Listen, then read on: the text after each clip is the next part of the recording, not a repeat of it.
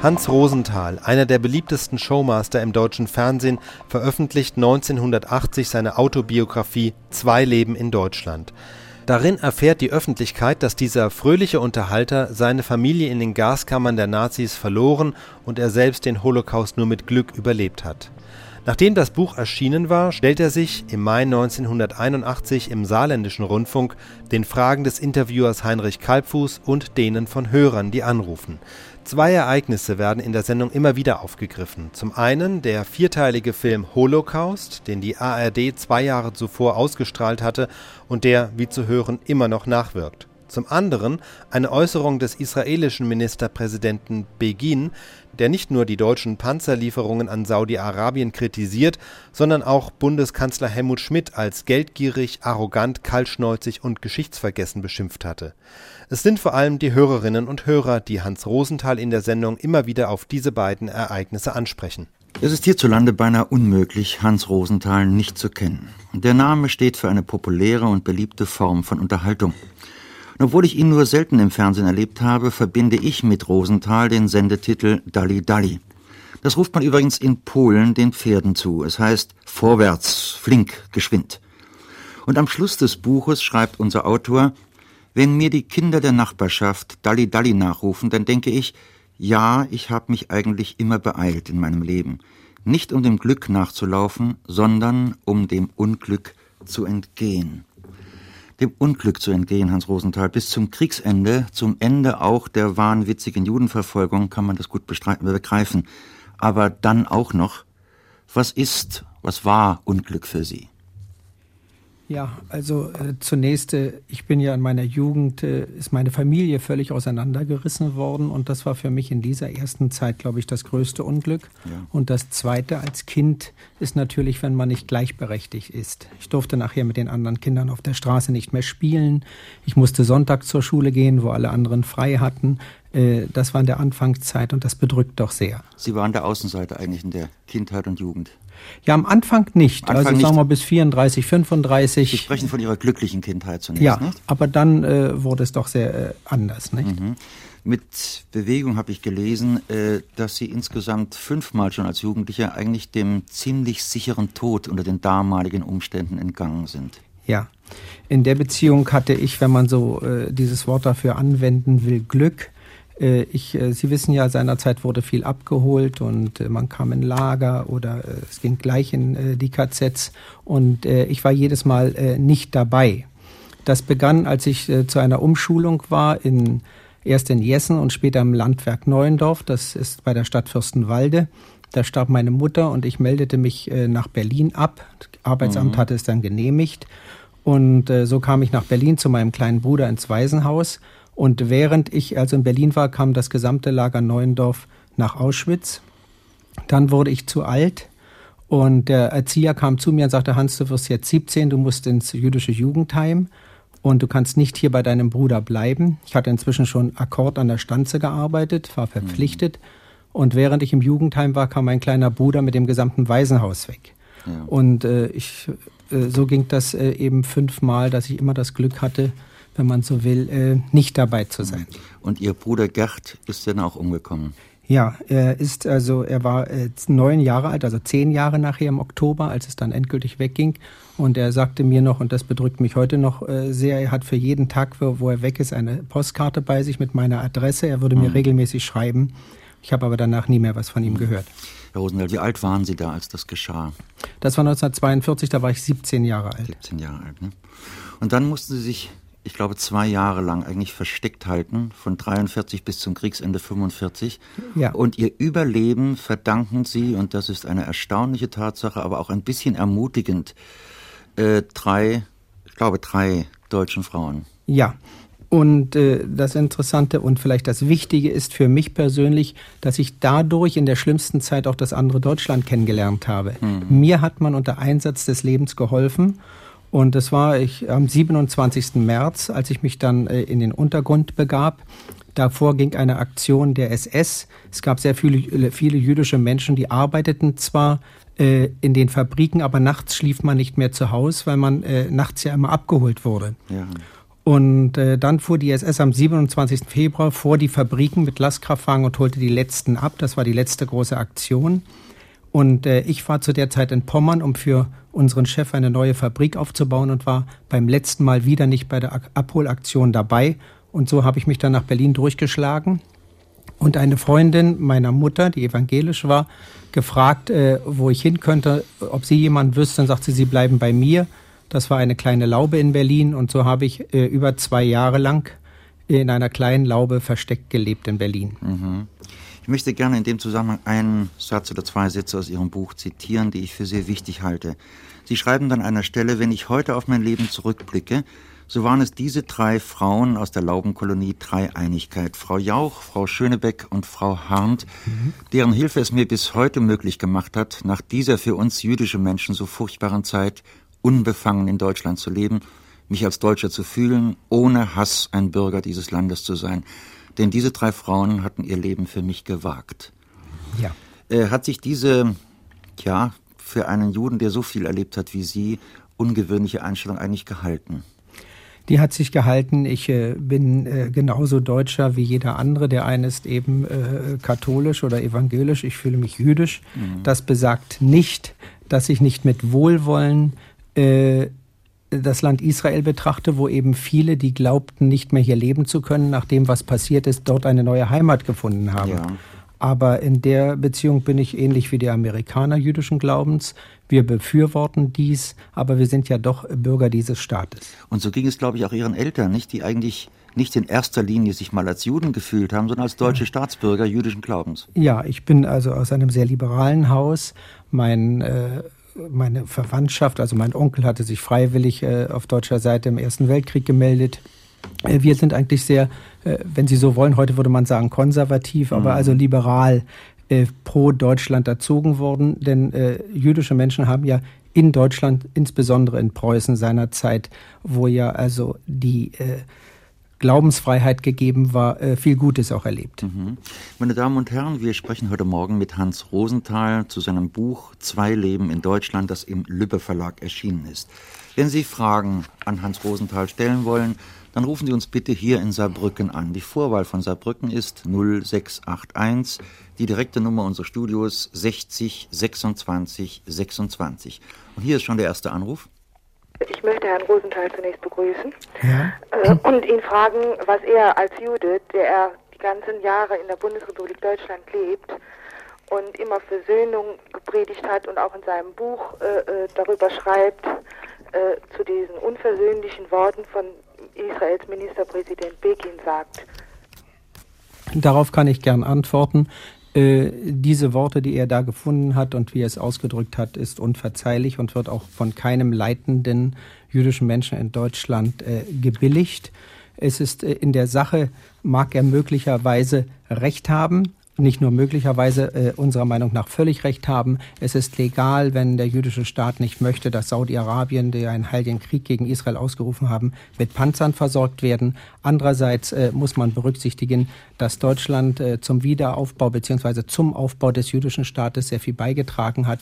Und diese Sprache, die Begin da angeführt hat, ist äh, meiner Meinung nach äh, nur zu verurteilen, auch wenn man jüdisch ist. Mhm.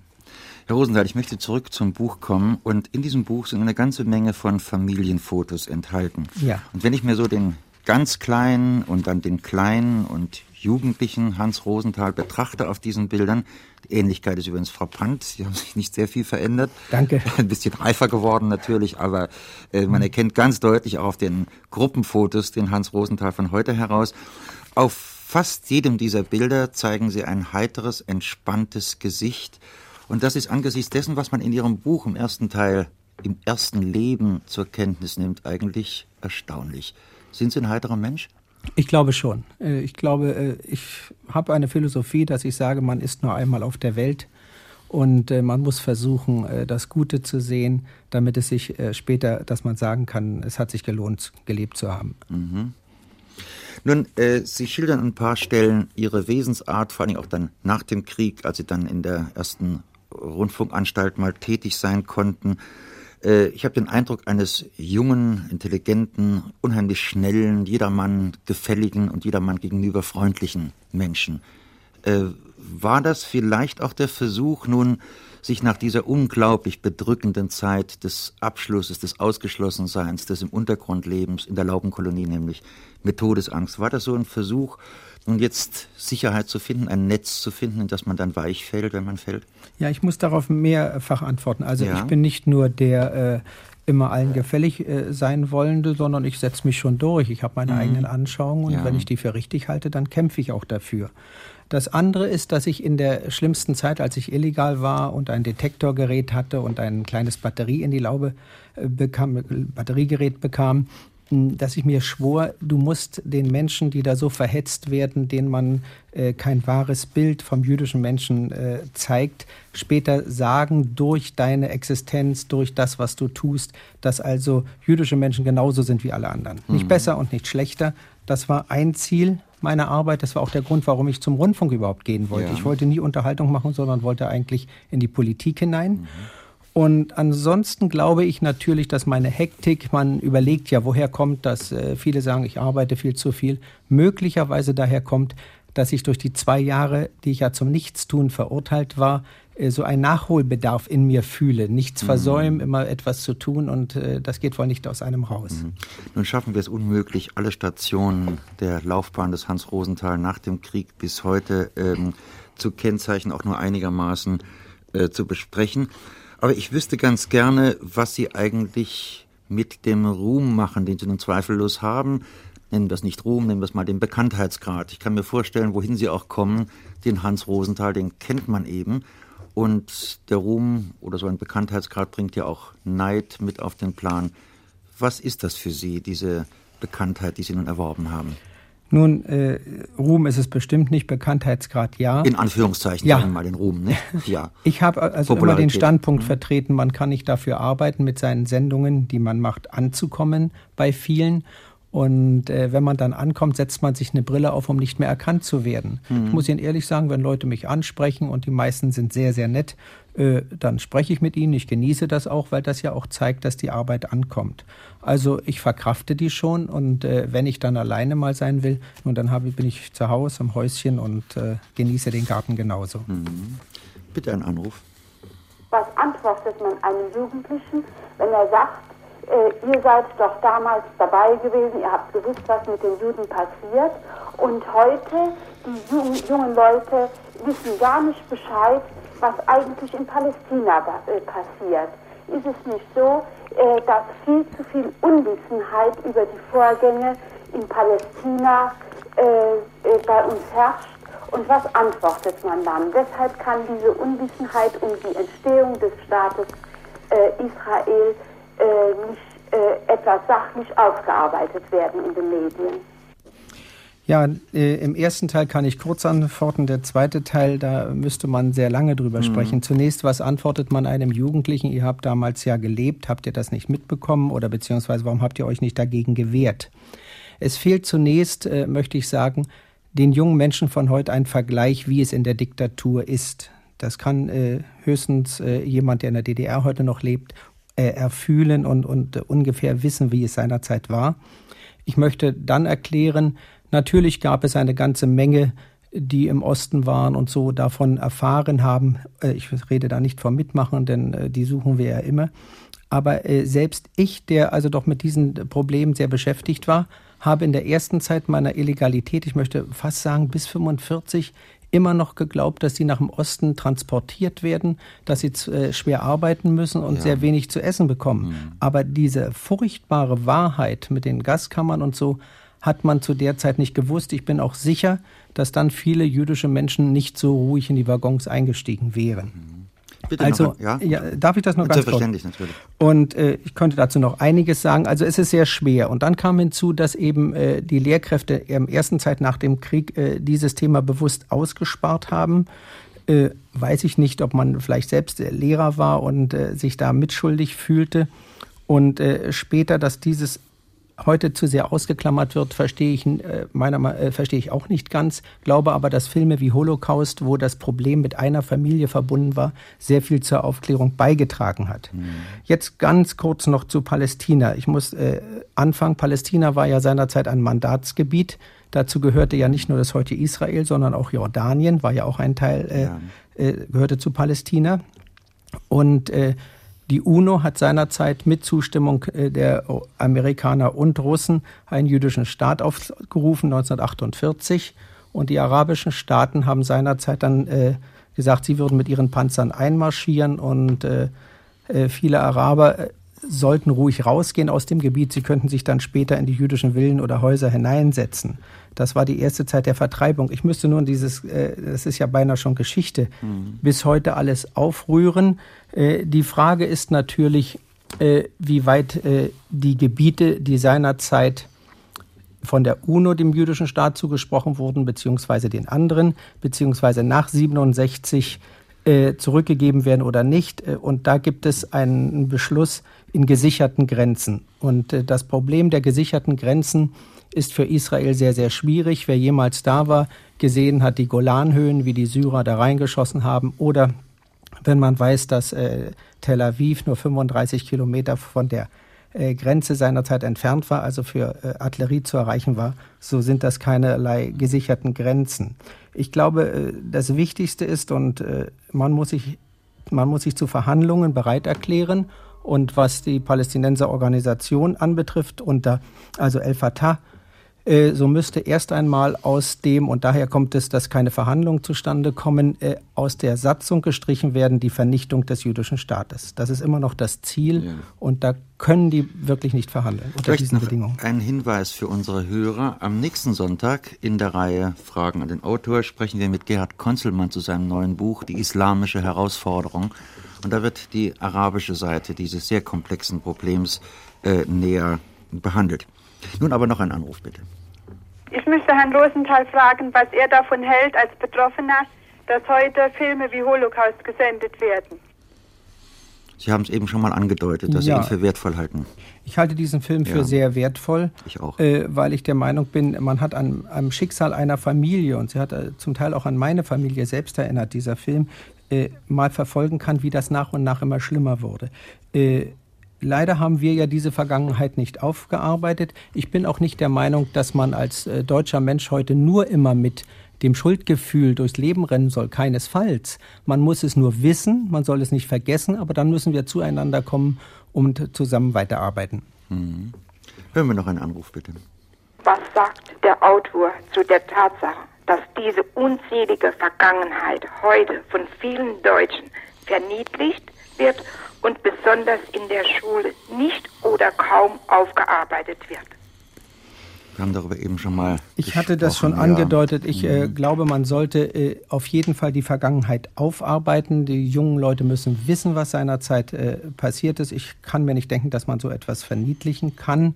Äh, äh, meiner Meinung nach wird es mehr unterschlagen, indem man es gar nicht äh, behandelt. Und was uns, wenn ich dazu ein Wort noch sagen kann, im Moment ein bisschen erschreckend macht, ist, dass äh, der Rechtsradikalismus im Ansteigen begriffen ist. Mhm. Und äh, wenn man äh, die, ich möchte mich da sehr vorsichtig ausdrücken, das Verhältnis zu den jüdischen Menschen überhaupt nimmt, so komme ich noch einmal auf Begin zurück.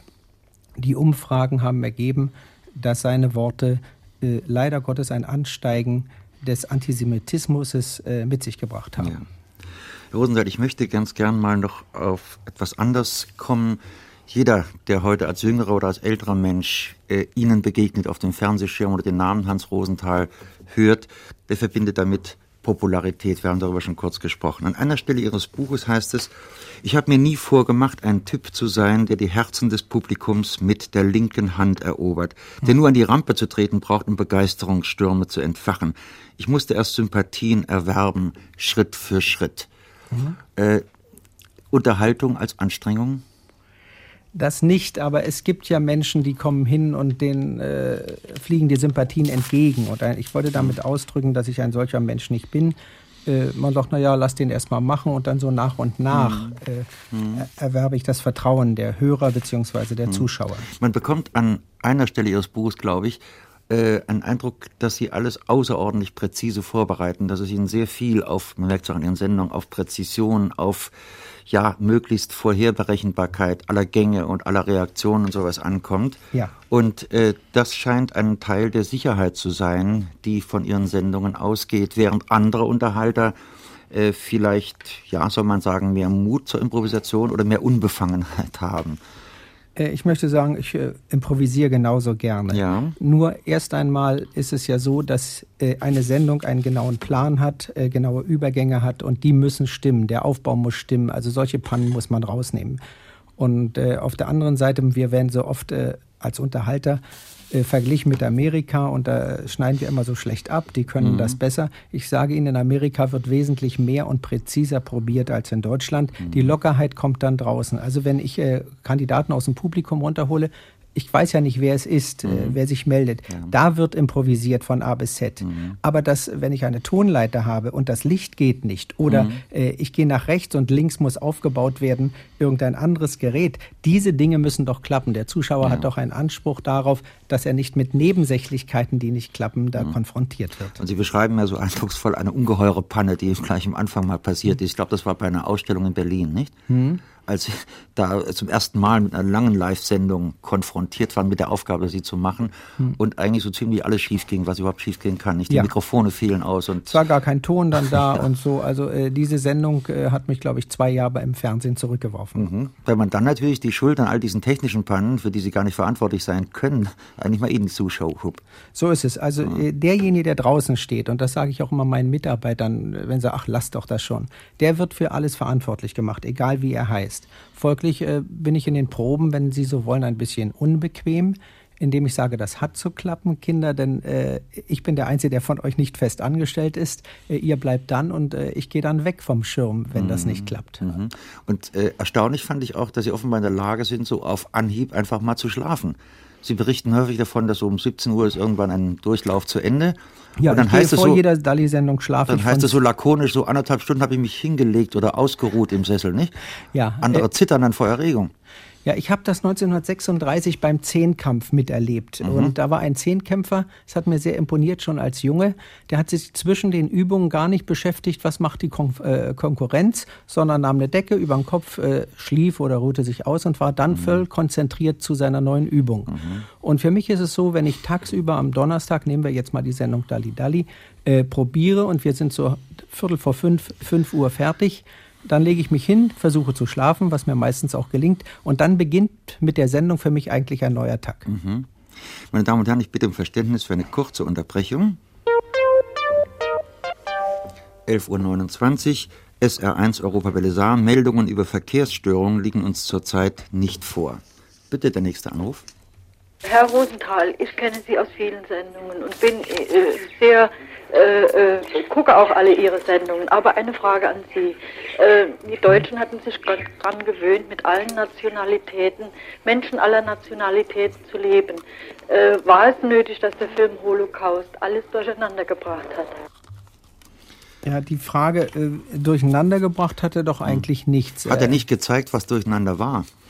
Äh, sondern ich bin der Meinung, man hat gezeigt, wie es damals war. Damit ja. hat man ja nicht äh, behauptet und äh, dagegen wehre ich mich ja. Gegen eine Pauschalverurteilung äh, aller Deutschen. Das ist ja teilweise eben bei Beginn eben mit drin gewesen. Das ist nicht der Fall.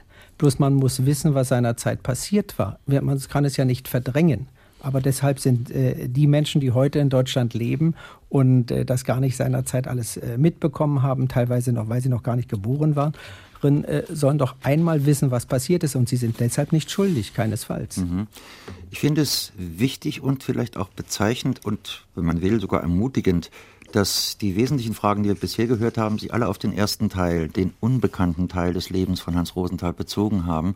Und dieses Interesse wird einigermaßen befriedigt bei der Lektüre dieses Buches, denn der erste Teil enthält eine Fülle von Einzelheiten, die nicht nur in Bezug auf das Leben von Hans Rosenthal, sondern überhaupt in Bezug auf das Leben jüdischer Menschen in dieser wahnsinnigen Verfolgungszeit des sogenannten Dritten Reiches ähm, hier gelebt haben. Ein weiterer Anruf, bitte. Wie sieht Hans Rosenthal die Gefahr des Rechtsradikalismus in der Bundesrepublik? Ja, ich hatte das vorhin schon mhm. angedeutet. Äh, ich äh, glaube, dass das Ansteigen äh, sehr stark beobachtet werden muss, obwohl ich im Augenblick noch keine große Gefahr darin sehe. Aber äh, es muss genau registriert werden und äh, es müssen auch, und das sage ich ganz äh, von mir aus, ich habe kürzlich mit dem Innenminister Baum darüber gesprochen, Gesetze geschaffen werden, dass äh, einzelne Publikationen, wie zum Beispiel das Buch Die Auschwitz-Lüge, äh, die von A bis Z völkervergiftend ist, äh, verboten werden können mhm. und auch andere Schriften. Dann müssen wir natürlich auch von links sprechen und damit hatten ja. Sie und haben Sie besondere Probleme. Sie haben, wie Sie in Ihrem Buch schreiben und es auch schildern, 30 Jahre für den Sender Rias Berlin gearbeitet. Ja. Und Sie schreiben, ich verdanke diesem Sender sehr viel. Ich habe mich für ihn mit Haut und Haaren, mit Leib und Seele eingesetzt. Aber die Überschrift dieses Kapitels lautet eine enttäuschte Liebe. Was war denn die Enttäuschung? Ja, nun, äh, es, es, ist ja immer noch eine Liebe, denn Sie sehen, ich sitze hier ja, im Rias und beantworte hier ja. die Fragen. Das ist ein wesentliches Stück Ihres Lebens. Ja, äh, ich muss Ihnen sagen, wir sind im Rias in der ersten Zeit 1948 zur Blockade zusammengekommen, um die Freiheit äh, zu verteidigen. Genauso wie aus dem gleichen Grunde die Freie Universität Berlin gegründet wurde. Und äh, hier habe ich eben meine Probleme gehabt und äh, ich glaube, das ist ja das Seltsame. Wir, die früher in der in der Mitte waren, sind ja, ich weiß nicht durch welche Politik oder durch welche Umstände, immer ein bisschen jetzt nach rechts gerückt worden. Mhm. Und äh, hier glaube ich, dass man auch in der deutschen Öffentlichkeit die Gefahr von links, die Unterwanderung, mhm. das meine ich jetzt nicht die linken Demokraten, das ist selbstverständlich ja. eine Strömung, dass man das unterschätzt. Mhm. Es kommt ja immer auf den eigenen Standpunkt an, nicht? Von ganz weit rechts ist alles andere links, nicht? Und von ganz links ist alles andere rechts natürlich, nicht? Ja. Aber äh, da heißt es eben auch wegen ihrer offenbar dezidiert antikommunistischen Haltung, die sie auch in einigen Sendungen einer Senderei, die glaube ich Rückblende hieß, im Rias, mhm. gezeigt haben, dann kamen sie auch in die Gruppe der kalten Krieger, in Anführungszeichen. Ja, ich war ja auch Regisseur der Insolaner. Günter ja, Neumann ja, Insolaner war ja ein berühmtes Funkkabarett. Mhm. Und äh, wenn ich das kann durch meine äh, Vergangenheit herkommen, herrühren, ich habe ein Fingerspitzengefühl, wo die Freiheit aufhört und die Diktatur beginnt und mhm. die Unfreiheit beginnt. Und äh, ich weiß genau, äh, dass Sozialismus so wie wir ihn verstehen, anders ist als der Sozialismus, der von Ostberlin oder von Mosbau, äh, Moskau ja. propagiert ja. wird. Mhm. Und äh, das verstehen viele nicht. Äh, solange wir die Freiheit haben, können wir gern darüber reden. Wenn wir sie nicht mehr hätten, äh, dann haben wir so und so viel eben zu schlucken und anzuerkennen. Und da, deshalb kämpfe ich gegen die andere Diktatur genauso stark. Es wird von dem einen oder anderen nicht anerkannt. Bitte noch ein Anruf. Haben Sie nicht daran gedacht, nach Israel auszuwandern, als Sie Ihre Frau noch nicht kannte? Äh, natürlich hat man daran gedacht, geht man rüber oder geht man nicht rüber. Aber ich bin in äh, Deutschland aufgewachsen. Ich bin genauso erzogen, wenn Sie wollen, in Schule gegangen wie jeder andere hier in Deutschland. Und äh, ich sagte eingangs dieser Sendung, ich habe ja, in, ich hab ja die Ressentiments, die andere haben, die nur das schlimme Deutschland kennengelernt haben, die gibt es bei mir nicht. Ich habe Menschen kennengelernt 1942, 43, 44, die unter Einsatz ihres eigenen Lebens mich in Deutschland versteckt mhm. gehalten haben. Mhm. Also ich habe das Glück, wenn man so will, gehabt, das andere Deutschland in der schlimmsten Zeit kennengelernt mhm. zu haben. Das ist ja vielleicht auch also eine merkwürdige Meinung vieler unserer Landsleute zu denken, dass ein Jude, der Schlimmes durchgemacht hat, nun eigentlich nach Israel gehört. Und äh, zur Normalität, jedenfalls nach meinem Verständnis, gehört, dass man mit jüdischen Mitbürgern genauso zusammenlebt wie mit dem anderen. Denn in erster Linie sind das mal deutsche Staatsbürger, nicht? Die ja, also, ihre Heimat auch haben. Ne? Äh, Herr Kalfuß, da haben Sie völlig recht. Äh, das wird noch viele Jahre dauern. Äh, und jetzt bin ich nochmal bei Beginn. Es kann, Sie können ja. aber einen anderen Namen setzen. Die Leute kommen dann zu mir und sagen, was macht dieser Mann? Ich bin doch kein israelischer Staatsbürger. Auch nicht für seine Äußerung verantwortlich. Überhaupt nicht verantwortlich. Im mhm. Gegenteil, ich glaube, dass er der jüdischen Gemeinschaft in Deutschland dadurch geschadet hat. Mhm. Sehr geschadet hat. Und er drückt wohl auch nicht die Meinung der Israelis aus naja, vor Pauschalurteilen muss man sich hüten und die, man darf, äh, am 30. Juni sind dort Wahlen hm. und äh, es ist natürlich sehr populär, wenn jemand sagt, äh, da äh, wir sind einmal, haben wir Holocaust erlebt, äh, sechs Millionen Juden sind umgekommen und jetzt äh, gibt es einen deutschen Staatschef, wenn er das den jüdischen Menschen drüben sagt, der will einem Feind von uns Panzer liefern, die sind so mhm. gut, die möglicherweise unsere Existenz bedrohen. Das ja. muss man von dem Standpunkt drüben sehen. Mhm. Ich bin auch der, äh, ich möchte das noch einmal betonen, in der Sache her kann man darüber selbstverständlich, und das verstehe ich auch, was da gemeint ist. Es war nur die Form nicht richtig. Ja. Waren Sie eigentlich selbst mal in Israel gewesen? Ja, ja. ich war schon dreimal drüben, mhm. um mir das anzusehen, denn äh, man muss, äh, wenn man darüber spricht, auch ein bisschen Kenntnisse aus dem Land selbst ja. mitbringen. Gut. Ein weiterer Anruf. Ich war vor dem Zweiten Kriege selbst in einer jüdischen Firma tätig, habe nur überwiegend mit Juden zu tun gehabt.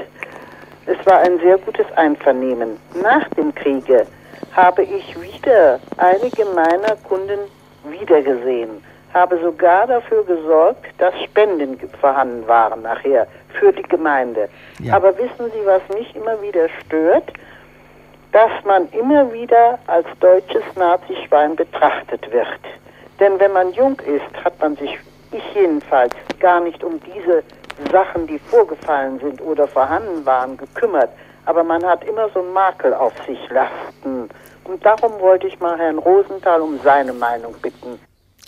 Ja, also wenn jemand Sie da, also ich kann den Ausdruck gar nicht wiederholen, so bezeichnen sollte, müssen Sie sofort den Verkehr mit solchen Menschen abbrechen. Ich kann mir so etwas gar nicht vorstellen. Aber ich möchte Ihnen sagen, äh, dass selbst ich, der, wenn ich nach Holland kam vor 10, 15 Jahren oder woanders und äh, ich habe mich da immer als Deutscher gefühlt, da ist mir äh, solche anti-deutschen Einstellung selbst mir widerfahren. Ich kann ja da nicht sagen, ja. ich gehöre nicht dazu. Mhm. Wir haben leider, und jetzt spreche ich als Deutscher, das Pech, beziehungsweise wir müssen damit fertig werden, dass es im Ausland Menschen gibt, die äh, pauschalieren, die nicht unterscheiden können. Und äh, da fühle ich mich voll als Deutscher, wenn man im Ausland ist. Aber ich kann mir nicht vorstellen, dass äh, es jüdische Menschen gibt, die irgendwelche anderen, äh, die äh, äh, dann zu ihnen kommen, einfach jeden als Nazi ansehen. Mhm. das sind also von der Qualität her, kann man darüber hinweggehen. Mhm. Bitte die nächste Hörerstimme. Ich möchte Herrn Rosenthal gern fragen, ob er seinen jüdischen Glauben auch heute noch praktiziert. Eine interessante Frage, selbstverständlich. Sie müssen, ich bin kein religiöser jüdischer Mensch. Mhm. Muss Ihnen das dazu erklären? Vielleicht kann ich das sagen. Mein Vater war ein Mischling. Äh, heute gibt es das Wort Gott sei Dank nicht mehr. Damals war es so, ich habe eine arische Großmutter gehabt. Das war damals so der Stil. Eine, äh, und drei jüdische Großelternteile. Und damit war ich Volljude und äh, bin auch da aufgewachsen, bin auch jüdisch eingesegnet worden. Wenn Sie so wollen, bin ich ein gläubiger Jude, aber kein religiöser. Vielleicht kennen Sie den Unterschied. Ich bin mhm. keiner, der, äh, sagen wir, viel betet oder äh, so etwas macht. Die genau wie geht, ja. ja. selten, ganz mhm. selten. Mhm. Sondern ich glaube daran, äh, dass gesagt wird, es gibt nur einen Gott und äh, das ist ja das Fundament und glaube an die zehn Gebote, wie alle anderen auch, denn das Alte Testament mhm. haben wir ja alle gleich ja, eine andere Hörerstimme noch. Weshalb und wieso kam es eigentlich zu diesem Hass an den Juden, die doch vor 1914 oder beziehungsweise bis 1918 oder 33 noch in deutschen Regierung tätig waren und auch willkommen waren, die in Frankreich ausgewiesen worden sind und haben in Deutschland äh, Zuflucht gefunden und nach 1933 dieser Hass an den Juden doch stark herangetreten sind. Nun, äh, dazu muss ich sagen, äh, diesen Hass gibt es nicht erst seit 33. Und nicht nur auf deutscher Seite. Und nicht nur auf deutscher Seite. Es gab in Russland äh, 1904 Pogrome. Äh, in Polen auch. In Polen gab es Pogrome. Äh, es gab in Frankreich, das meinen Sie wohl, den Dreifußprozess, der Herzl ja eigentlich äh, dazu führte, mhm. das Buch zu schreiben, der Judenstaat. Da ist ja mhm. die zionistische Idee überhaupt erst aufgekommen. Herr Rosenthal, nur ja. bei den Arabern gab es keine, ne? Wie bitte? Bei den Arabern gab es aber keine Pogrome, nicht? Nein. Denn die lebten jahrhundertelang lebten Juden das in sind ja beide semitische Völker. Das ist ja noch das Interessante. An Verwandte Brüder. Ja, also äh, Sie müssen unterscheiden zwischen einem nationalen Antisemitismus ja. und einem äh, kirchlichen Antisemitismus.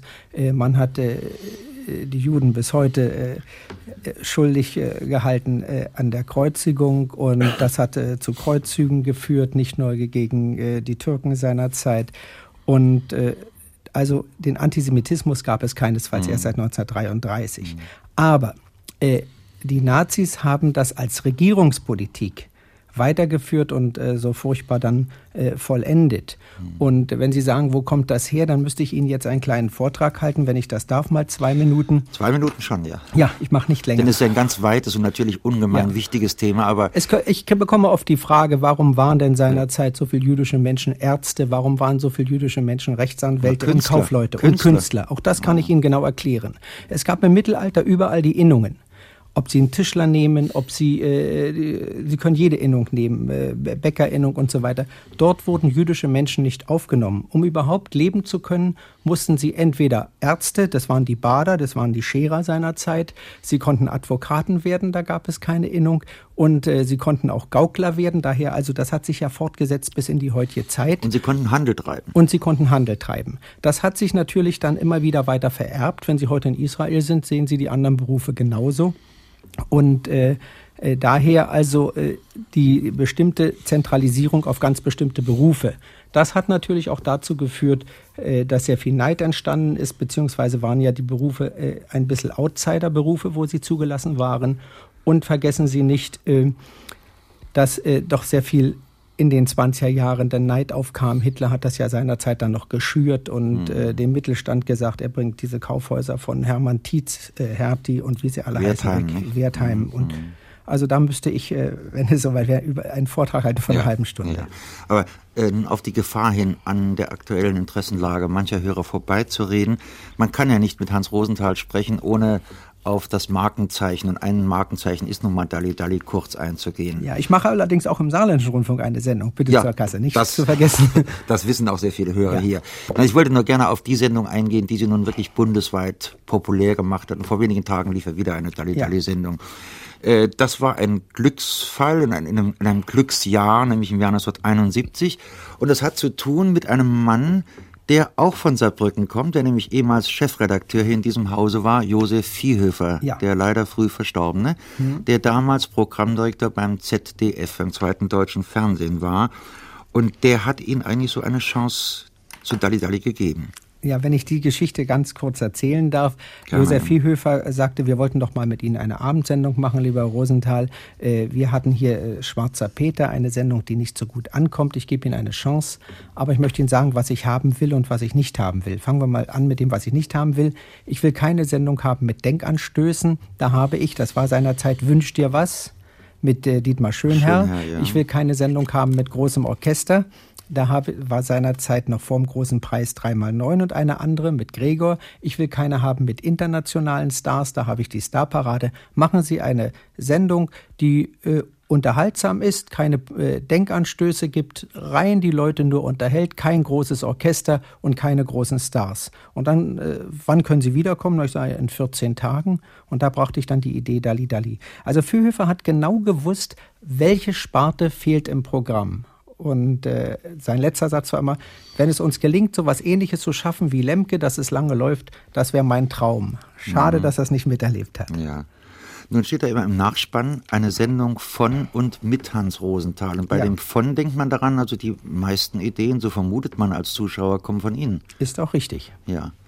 Wie macht man das denn eigentlich, eine Ideenfabrik Rosenthal? Ach, eine Ideenfabrik ist es nicht. Ich habe immer ein, äh, so ein paar Zettel bei mir, schreibe auf. Ich besichtige sehr, sehr gern Fabriken mhm. um aus mhm. der Arbeitswelt äh, Dinge zu übernehmen, die ich spielerisch umsetzen kann. Ja. Das habe ich letztes Mal auch gemacht, äh, wo Styrofoam abzufüllen äh, war in Plastiktüten, um auch gleichzeitig vielen Zuschauern spielerisch zu zeigen, das müssen andere Menschen von früh bis spät acht Stunden machen mhm. und äh, gleichzeitig ein bisschen äh, Aufmerksamkeit darauf zu mhm. lenken. Nun ist ja die erste Dalli Dalli Sendung im Jahr 71, wenn ich das richtig noch im Kopf habe, ähm, zwar gut beim Publikum angekommen. Das ZDF war ganz zufrieden, hat ihnen gratuliert, aber es gab schlechte Kritiken, in Österreich ja. sogar verheerende Kritiken. So ist es. Dennoch wurde aus Dalli Dalli so eine beliebte Sache. Und da ja. muss ich wieder einen Satz zitieren aus Ihrem Buch, der, den ich für wichtig halte. Sie schreiben, etwas mehr als ein Vierteljahrhundert war vergangen. Sie sprechen vom Jahr 71 seit ich aus meinem Winkel in der Berliner Schrebergartenlaube hervorgekrochen war und den ersten Russen zugewinkt hatte. Es musste ein ungeheuerliches Gefühl gewesen sein, mal so zurückzudenken und zu sagen, jetzt bin ich einer, den man eigentlich in der ganzen Bundesrepublik auf der Straße erkennt. Ja, nun muss ich Ihnen aber ganz ehrlich sagen, äh, so ein Gefühl ist schon ungeheuer. Aber wenn Sie eine Fernsehsendung machen und Sie machen sie zum ersten Mal, mhm. denken Sie nicht, wie ungeheuer es ist, sondern Sie denken nur daran, wird es eine zweite geben, werden die Chefs sagen, mhm. dass es noch eine dritte gibt. Äh, man, man schwimmt noch bei der ersten, zweiten und dritten. Und deswegen finde ich das Wort ungeheuer gar nicht so schlecht. Hat er was hm. von unheimlich, nicht? Und ja. bedrohlich. So ist es ja. ja. Dennoch ist es gelungen. Äh, wie, wie kam es denn eigentlich nicht zu der ersten Sendung so sehr? Das haben wir eben kurz erläutert.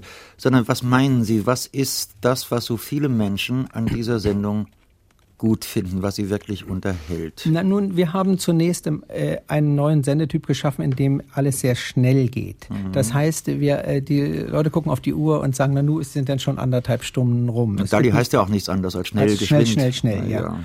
Und äh, das Zweite, wir haben, ich sehe ja eine Spielsendung immer ein bisschen sportlich. Es muss Spannung da sein, mhm. wer gewinnt, so dass man reinkommt. Äh, ich bin für den, man muss auch seine Sympathien und Antipathien ein wenig verteilen können. Das ist also mit den prominenten Kandidaten. Ein zweites Geheimnis ist natürlich, dass man sagt, man möchte mal sehen, den kennt man nur von der Oper oder den kennt man nur aus dem Sport. Ja. Wie äh, benimmt der sich? Und das Dritte ist, dass eben auch Leute wie du und ich, normale Zuschauer, Hauptpersonen für einige Minuten in dieser Sendung sein dürfen. Hm. Jetzt wäre es nicht verlockend, auf eine mindestens eine Panne mit einem Prominenten einzugehen. Das beschreiben mit Walter Sie auch. Gross, meinen Sie? Nein, ich meinte jetzt viel eher noch mit Jan Kipura. Ja, das war bei der Sendung äh, gut gefragt, gut deshalb gewonnen. Etwas auch ein Prominenter, da waren immer Prominente dabei, eine ganze ja. Liste von prominenten Namen findet sich im Anhang Ihres Buches. Ähm, ich möchte eigentlich das nicht vorwegnehmen, möchte die Leute, die das interessiert, einladen und lesen Sie doch das Buch von Hans Rosenthal, ja, da steht es drin und vieles andere Interessante auch. Es gibt eine Fülle von Namen, die man heute kennt, die heute prominent sind oder die prominent waren und schon gestorben sind. Die mhm. findet man im Zusammenhang mit Hänschen, wie er manchmal liebevoll genannt wird, mit Hänschen Rosenthal, eben in diesem Buch dargestellt. Und nun ein weiterer Anruf, bitte. Ich möchte äh, den jugendlichen Zuhörern, die das nicht miterlebt haben mit der Rassenverfolgung, auch sagen, ich habe in meiner Jugend miterlebt, als man eine Mutter von vier Kindern, eine Jüdin, äh, wegholte und Gott sei Dank ist sie nach Kriegsende äh, gesund wieder zurückgekommen. Aber machen konnten wir daran auch gar nichts. Ich hatte mich selbst damals mit einer Dienststelle in Verbindung gesetzt und dann äh, hat man das akzeptiert, was ich äh, angesprochen hatte. Aber man hat zu mir gesagt, ich soll ruhig sein. Wir können leider daran nichts ändern. War eigentlich nur ein ja. Nachtrag zu dem, was wir schon. Ja, ich kann dem nichts hinzufügen. Mhm. Der nächste Anruf. Woher hatten die drei Frauen im Krieg die Lebensmittel für ihn? Was wäre den Frauen passiert, wenn er aufgeflogen wäre? Und denkt er gerne an seine Zeit als Vereinsvorsitzender zurück? Ja, das sind alle drei Fragen, will ich äh, beantworten. Äh, die Frauen haben mit mir ihre Lebensmittelkarten äh, geteilt. Und die wir waren hatten, spärlich genug damals. Ja, wir nicht? hatten auch hinten ein Kaninchen und äh, zwei Hühner und, äh, das konnten das, Sie nicht schlachten, nicht? Das war ist im Buch geschrieben, ja. ja, wie, ja also das war furchtbar für mich, wie mhm. ich da, wie sie sagte, wir haben nichts mehr, du musst ans Kaninchen ran. Und mhm. wenn man so ein Tier dann, ach, das möchte ich gar nicht wieder erzählen. Nochmal möchte ich so etwas nicht erleben. Ja. Und äh, was wäre passiert? Die Frauen wären ganz sicher ins Zuchthaus, wenn ich auch ins KZ gekommen, wenn das aufgeflogen wäre. Mhm. Hinzu kommt, dass äh, die Männer, also die Frauen waren so alt, der, die eine hatte einen Sohn, war genauso alt wie ich. Äh, der war bei der U-Boot-Waffe und äh, leider ist er nicht nach Haus gekommen. Der Mann ist äh, von ihr in Gefangenschaft oder soll in Gefangenschaft geraten sein. Ich habe dann an die russische Militärverwaltung geschrieben und geschildert, was diese Frau gemacht hat, habe nie eine Antwort erhalten, weil ich ja wollte, dass der Mann aus Gefangenschaft rauskommt, ist auch nie nach Haus gekommen. Aber er hatte dann mal eine Büchse Schmalz und so geschickt, mhm. so dass wir also durchkamen. Mhm. Das wäre und jetzt komme ich zu meiner äh, Tätigkeit als Vorsitzender von Tennis Borussia. Ich habe ja fünf Jahre diesen Fußballverein geleitet. Sie sind selber Fußballer, nicht, Herr Rosenthal? Ich spiele nach wie vor ja. noch Fußball, äh, weil das ein sehr guter Ausgleichssport ist. Nun, äh, Tennis Borussia geht es noch schlechter als dem ersten FC Saarbrücken, wenn ich das anfügen mhm. darf. Bei uns ist der Traum äh, von der zweiten, eingleisigen zweiten Bundesliga ausgeträumt. Und äh, so wie ich das jetzt sehe, hat ja Saarbrücken noch gute Chancen. Ja. Ich denke aber gern an diese Tätigkeit zurück, weil ich damit sehr viel Lebenserfahrung mhm. äh, mitbekommen habe. Äh, Menschenführung, ich, wir sind dreimal unter meiner so will äh, Regie äh, mhm. Berliner Meister geworden. Wir haben an äh, drei Aufstiegsrunden teilgenommen, zweimal Pokalsieger geworden. Mehr kann man eigentlich als Vorsitzender gar nicht erreichen. Mhm.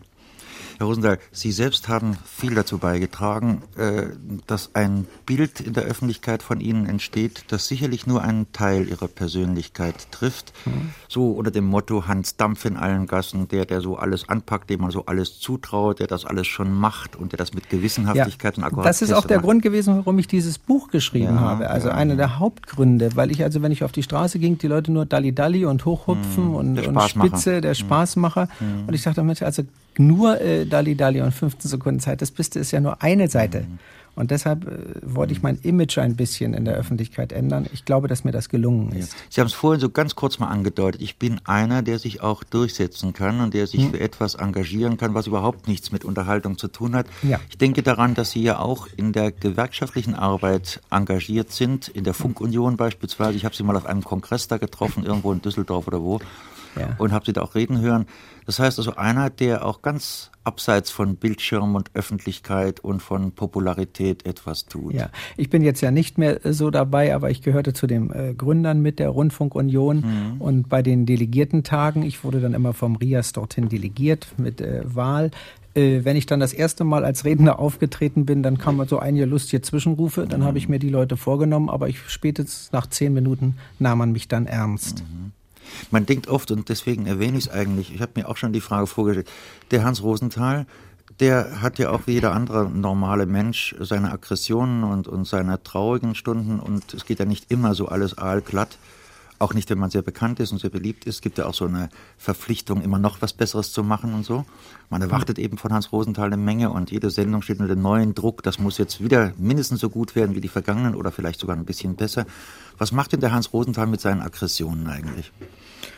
Naja, also ich habe sie in dem Sinne nicht, also nicht, kann ja. ich nicht sagen. Ich mhm. möchte vorweg aber noch etwas, äh, was Sie eben anschnitten. Äh, es ist so, dass bei einer Seriensendung jede weitere Sendung schwieriger wird und nicht leichter.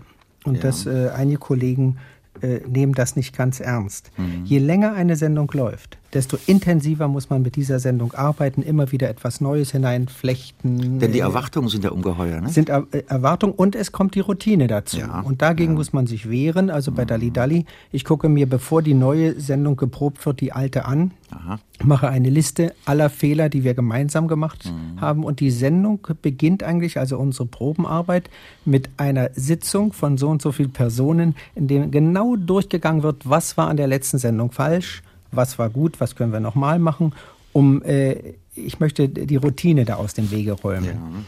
Und äh, das war also die eine Sendung. Was Sie sagten, meine Aggression. Ja, ich weiß es nicht. Äh, ich, Sind immer zornig auch?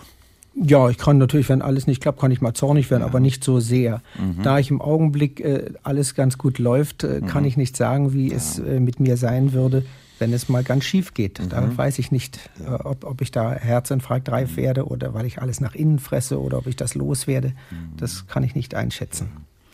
Und nun noch ein Anruf. Ja. Ist äh, Hans Rosenthal in seinem zweiten Leben in Deutschland, insbesondere seit er einen gewissen äh, Popularitätswert erreicht hat, persönlich eine antisemitische Haltung von Mitbürgern entgegengebracht worden?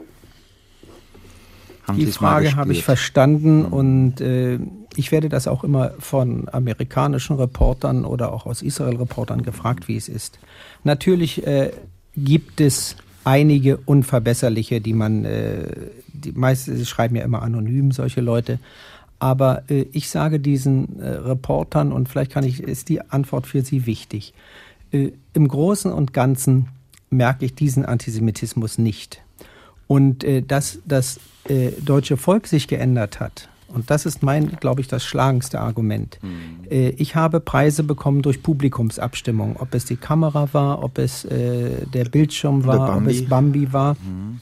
Und da habe ich diesen Leuten gesagt, wenn der Antisemitismus in Deutschland noch so groß wäre, dann könnte ein Rosenthal solche Publikumspreise nicht bekommen. Mhm. Und äh, habe das eigentlich, das äh, leuchtet diesen Menschen auch immer wieder ein, dass sie sagen, jawohl, also wenn die noch so wären, wie die anderen immer behaupten, mhm. die Deutschen und Nazis und so, dann könnte der Rosenthal äh, gar nicht so weit vor, vorne liegen. Und auch das ist ein Zeichen für eine gewisse Umstellung. Und äh, vielleicht verstehen Sie deshalb, dass ich solche Preise nicht nur als äh, Preis für Hans Rosenthal nehme, sondern gleich als äh, ein Stein für die Demokratisierung unseres Volkes, unser, unseres Staates. Mhm. Finde ich sehr überzeugend. Nur, ich denke, die meisten der Bundesbürger, die Sie vom Bildschirm her kennen, die wissen nicht, dass Sie Jude sind und dass der Hans Rosenthal eigentlich der Hans Israel Günther Rosenthal ist. Ne? Ja, na, das bin ich ja nun nicht, äh, sondern wir mussten ja durch die Nazis diesen Namen annehmen. Das war also mhm. in einem Jahr, Und äh, da wurde gesagt, jeder, der jüdisch ist, hat, wenn er weiblich ist, noch einen, den Namen Sarah anzunehmen Aha. und jeder, der männlich ist, Israel. Aha. Das wurde natürlich 1945 sofort wieder abgeschafft. Steht in den Ausweisen alle drin, die da abgedruckt sind. Ja, ja, das waren die Zwangsausweise. Denn ich musste ja selbst, um eine Straßenbahn äh, zu mhm. fahren, wir durften ja nicht mehr Straßenbahn, das kann man sich heute gar nicht mehr vorstellen, mhm. fahren, musste ich äh, von der Polizei eine Genehmigung haben, dass ich früh und abends einmal zur Arbeit fahren kann mit einem gelben Ausweis. Ja. Vielleicht noch ein letzter Anruf. Ja. Ich hätte nur eine Frage. Hm. Äh, die, unsere ganze Familie sieht immer gern die Sendung Dali Dali. Ja. Warum der Herr Rosenthal die letzten zehn Minuten immer so nervös ist, dass die ganze Familie nervös wird. Wir müssen mehr all wieder beruhigen, der Spaziergang, ja. damit man wieder äh, ja. abschalten kann. Ja, also ich will Ihnen das gern äh, erklären und ich hoffe, dass in Zukunft, ich habe das ein bisschen, äh, von der nächsten Sendung an wird es noch ruhiger, die letzte war ja schon sehr ruhig. Mhm. Äh, ich habe eine rückwärts laufende Uhr im Studio. Und ich habe die, äh, das wurde mir gesagt, in der Woche bis einschließlich Freitag, das ist eine Viertelstunde später, wird um 21 Uhr, das heißt genau 20 Uhr 59 und 45 Sekunden ausgeblendet, egal wie weit ich bin. Das ist mir mhm. allerdings in den ganzen Jahren nur ein einziges Mal passiert. Ich muss mhm. also fertig werden. Mhm.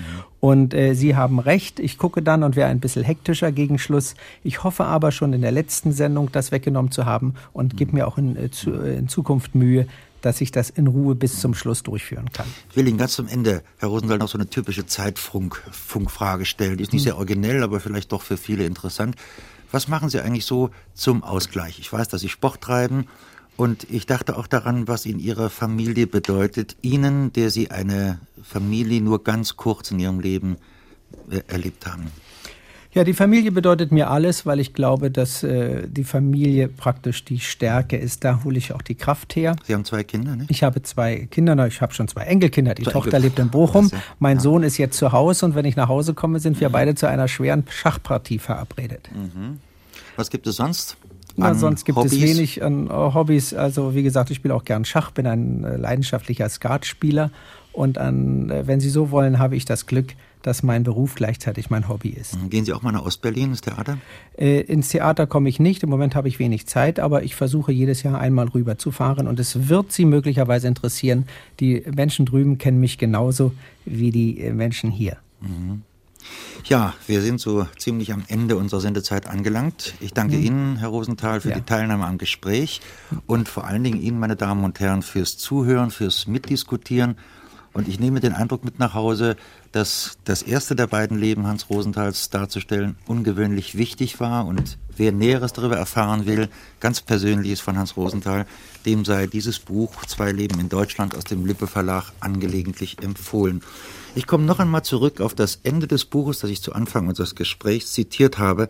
Ich möchte es nochmal wiederholen und mit dem Nachsatz, der auch von Hans Rosenthal ist, ergänzen. Das heißt, wenn mir die Kinder der Nachbarschaft Dalidai nachrufen, dann denke ich, ja, ich habe mich eigentlich immer beeilt in meinem Leben. Nicht um dem Glück nachzulaufen, sondern um dem Unglück zu entgehen. Und dabei, so Hans Rosenthal, bin ich dem Glück begegnet.